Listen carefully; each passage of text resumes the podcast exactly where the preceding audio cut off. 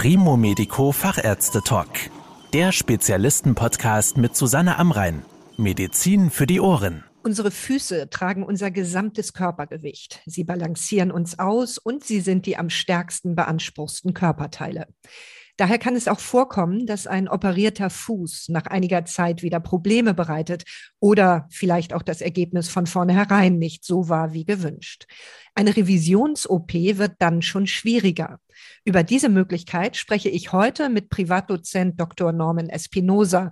Er ist Spezialist für Fuß- und Sprunggelenkchirurgie am Fußinstitut Zürich.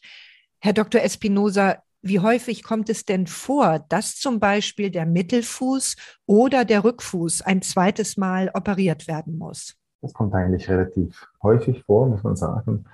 Und ich kann das jetzt nicht in Prozent angeben, aber trotzdem, es gibt eine relativ hohe Ziffer an Patienten, die bei uns jetzt zum Beispiel für die Revisionschirurgie eingeliefert werden. Aber da ist natürlich auch ein gewisser Bias dabei, das muss man sagen. Und zwar der, dass wir eben vor allem einen Zufluss von solchen Patienten haben.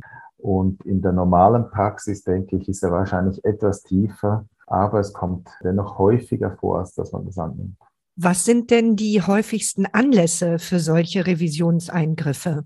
Häufig ist es ein fehlgeschlagener Ersteingriff und das muss nicht einmal so sein, dass der Chirurg, der das ursprünglich behandelt hat, den Fehler absichtlich oder durch schlechte Technik vorgenommen hat sondern dass es einfach nicht gelungen ist. Es gibt verschiedene Faktoren, die ich da einteile. Das eine ist selbstverständlich die Chirurgie selber, also durch den Operateur. Dann gibt es aber auch natürlich die Anpassung des Patienten an die Direktiven, die von den Chirurgen weitergegeben werden. Das kann sicher auch einmal ein Problem darstellen, wenn man sich nicht an die Vorgaben hält. Das ist aber sicher seltener. Und dann der Materialbruch Neue Verletzungen, das ist in den letzten Jahren, müsste ich sagen, doch ein bisschen häufiger aufgetreten, dass Patientinnen und Patienten durch nicht, weil sie unachtsam waren, sondern weil sie vielleicht auch ein bisschen überoptimistisch waren mit der modernen Chirurgie, dass es dann eben zu Fehlbelastungen kam und dass es dann neue Verletzungen zur Folge hatte, die dann eben wieder operieren musste. Ich denke aber grundsätzlich ist der Grund für die Revisionseingriffe zunächst immer bei der Indikation und dann eben auch bei der Ausführung zu suchen. Der Fuß ist ja stark belastet und gleichzeitig auch sehr empfindlich. Wie gut lässt er sich denn ein zweites Mal operieren? Der Fuß kann eigentlich immer wieder operiert werden, das ist kein Problem.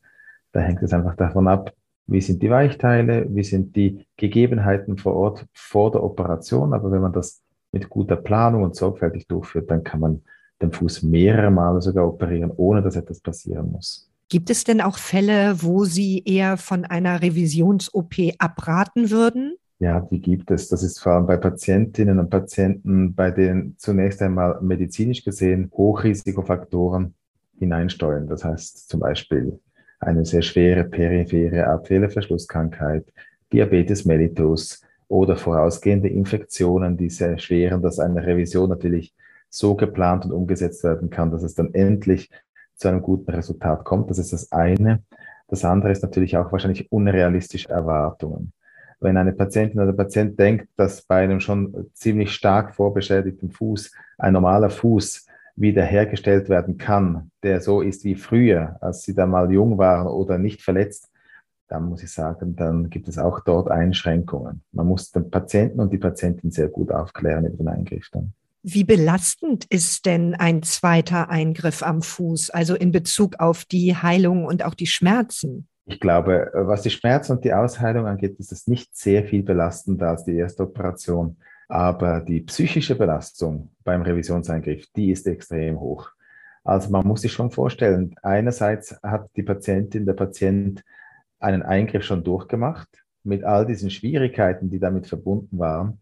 Und dann kommt zum zweiten Mal wieder ein Eingriff, der dann vom Chirurg erklärt, vielleicht etwas größer ausfällt als der erste und vielleicht auch größere Komplikationen nach sich ziehen könnte, dann ist es selbstverständlich so, dass die Patientinnen von der psychischen Belastung her viel, viel stärker dem ausgesetzt sind als beim ersten Eingriff. Wenn Sie sagen, es kann sein, dass der Eingriff größer ausfällt als der erste, Heißt das dann, dass der Operationsaufwand dementsprechend größer ist? Ist der Eingriff schwieriger? Nicht in allen Fällen, aber es kann sein, dass der Eingriff größer wird, im Sinne, dass er schwieriger wird. Es sind höhere Risiken für die Komplikation. Es braucht manchmal auch den Beizug anderer Spezialisten. Also ich spreche jetzt zum Beispiel von Angiologen, die Gefäße er erweitern müssen. Dann spreche ich auch von plastischen Chirurgen, die vielleicht einen zusätzlichen Lappen äh, transplantieren müssen. Die Rate an Komplikationen, die ist ja nicht bezifferbar, aber zumindest kann man sagen, dass bei den Revisionseingriffen das Spektrum von ganz kleinen Eingriffen bis extrem hochkomplizierten sehr groß ist. Und es ist mit einer höheren Wahrscheinlichkeit so, dass der Revisionseingriff schwieriger ausfällt als der Primäreingriff, den die Patienten zuvor hatten. Ist denn für die Patientinnen und Patienten hinterher in jedem Fall eine Reha erforderlich? Nein, das ist nicht in jedem Fall nötig. In der Schweiz werden bei Fußeingriffen ohnehin sehr wenige Rehabilitationen vergütet. Das muss man auch an dieser Stelle sagen. Patienten müssen wirklich ambulationsfähig sein, das heißt gehfähig und man muss die Gliedmaßen bedienen können. Deshalb ist die Reha bei diesen grundsätzlich nicht so gegeben. Und es ist tatsächlich so, dass selbst wenn der Eingriff größer war, braucht es nicht zwingend eine Rehabilitation. Da geht man ambulant in eine Physiotherapie, später in eine Nachbehandlung. Das funktioniert eigentlich sehr gut. Wie erfolgreich sind denn aus Ihrer Sicht die Revisionseingriffe? Wenn der Chirurge, die Chirurgin den Eingriff ordentlich plant, alle Risiken mit einschließt, die damit verbunden sind und auch die Risiken, die schon existieren, vorher abfedert und abklärt. Also ich spreche hier zum Beispiel, wenn die Gefäßverhältnisse richtig abgeklärt wurden, wenn das Herz richtig abgeklärt wurde, wenn die Hautverhältnisse überprüft wurden, ob die einen Zugang im gleichen Sektor, wo die Operation damals stattfand, erlauben. Wenn all diese Faktoren mit eingeschlossen werden, dann kann der Revisionseingriff hoch erfolgreich sein. Auch wenn er etwas schwieriger ist, auch wenn es mühsam ist für die Patienten, aber man kann einen sehr erfolgreichen Revisionseingriff erzielen. Und das ist natürlich auch unsere Aufgabe. Und für die Revisionschirurgen sowieso, die viel das machen, bei denen ist es selbstverständlich, dass die Planung von A bis Z korrekt laufen muss. Was würden Sie denn Patienten raten, wenn nach einer Fuß-OP nach einiger Zeit wieder Probleme auftreten oder sie vielleicht mit dem Ergebnis der ersten Operation nicht ganz zufrieden sind?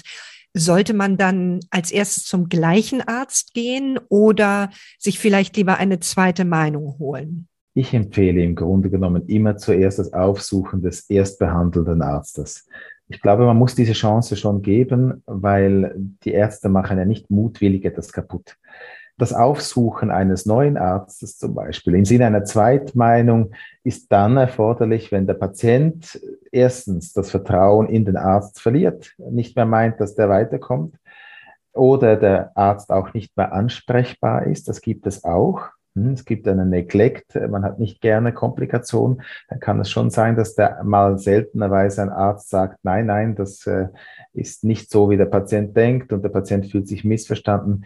Ich glaube, wenn Unsicherheiten auftreten von Seiten Patienten, dann sollte man schon einen anderen Arzt aufsuchen. Aber primär, wenn etwas geschieht, und das kann jedem Arzt passieren, da gibt es überhaupt keine absoluten Götter. Wenn etwas passiert, kann man mit dem Arzt das Problem erörtern. Vielleicht weiß dann der Arzt eine gute Lösung, dem Patienten zu helfen, gibt Vorschläge, auch wenn es nicht einfach ist. Aber das ist eben genau unsere Aufgabe. Als Ärzte müssen wir den Patienten auch in den schwierigen Stunden begleiten. Und ich glaube, das, was uns am Ende ausmacht unter uns Ärzten, ist, wie gut man diese Begleitung durchführt lässt man den Patienten im Stich oder nicht. Und wenn man ihn nicht im Stich lässt und ihm auch offen sagt, das ist ein Resultat, das man sich nicht gewünscht hat und das einem auch leid tut, dann glaube ich, dann passiert nicht viel. Der Patient oder die Patientin ist da viel, viel ansprechbarer in diesen Fällen und gibt dann wahrscheinlich auch eine zweite Chance, wenn der weitere Behandlungsplan plausibel erklärt werden kann und auch plausibel erscheint in den Augen der Patienten.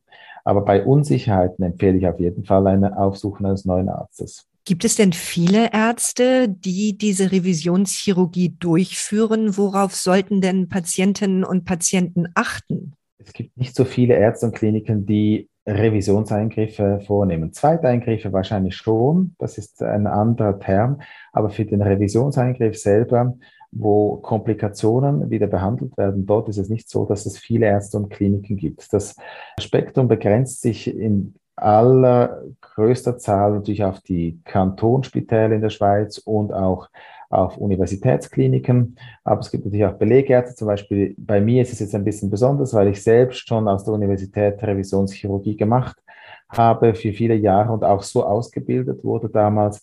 Aber das ist natürlich ein spezieller Fall. Es gibt sicher auch Belegärzte, die das selber durchführen. In der Schweiz zum Beispiel gibt es auch in der Westschweiz, Ostschweiz gibt es einige, die Revisionseingriffe auch gerne durchführen und das sehr gut können. Ich denke, die Patientinnen und Patienten müssen bei der Wahl zu solchen Spezialisten schauen, was das Curriculum vitae darlegt. Es ist schon klar, dass nicht jeder Fußchirurg oder Fußchirurgin gleich ausgebildet wurde und die Revisionschirurgen, die zeigen häufig eben einen Ausbildungsstandard, der in Höhen wie zum Beispiel Universitätskliniken erfolgt ist und dort auch eine hohe Zahl nachweisbar gemacht hat. Also ich glaube, das ist das, was es ist. Dann gibt es noch diejenigen, die auf Internetrecherche gehen, was im Internet zu finden ist. Da muss ich vor allem empfehlen, nachzuschauen, was sind die Publikationslisten, die wissenschaftlichen Leistungen der Einzelnen.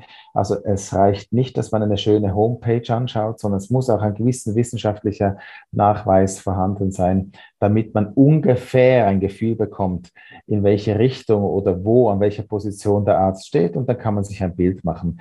Aber ich denke, es gibt viele Chancen für Patientinnen und Patienten, den geeigneten Chirurgen da draußen in dieser weiten Welt zu finden. Vielen Dank für Ihre Erklärungen, Herr Dr. Espinosa. Sehr gern geschehen.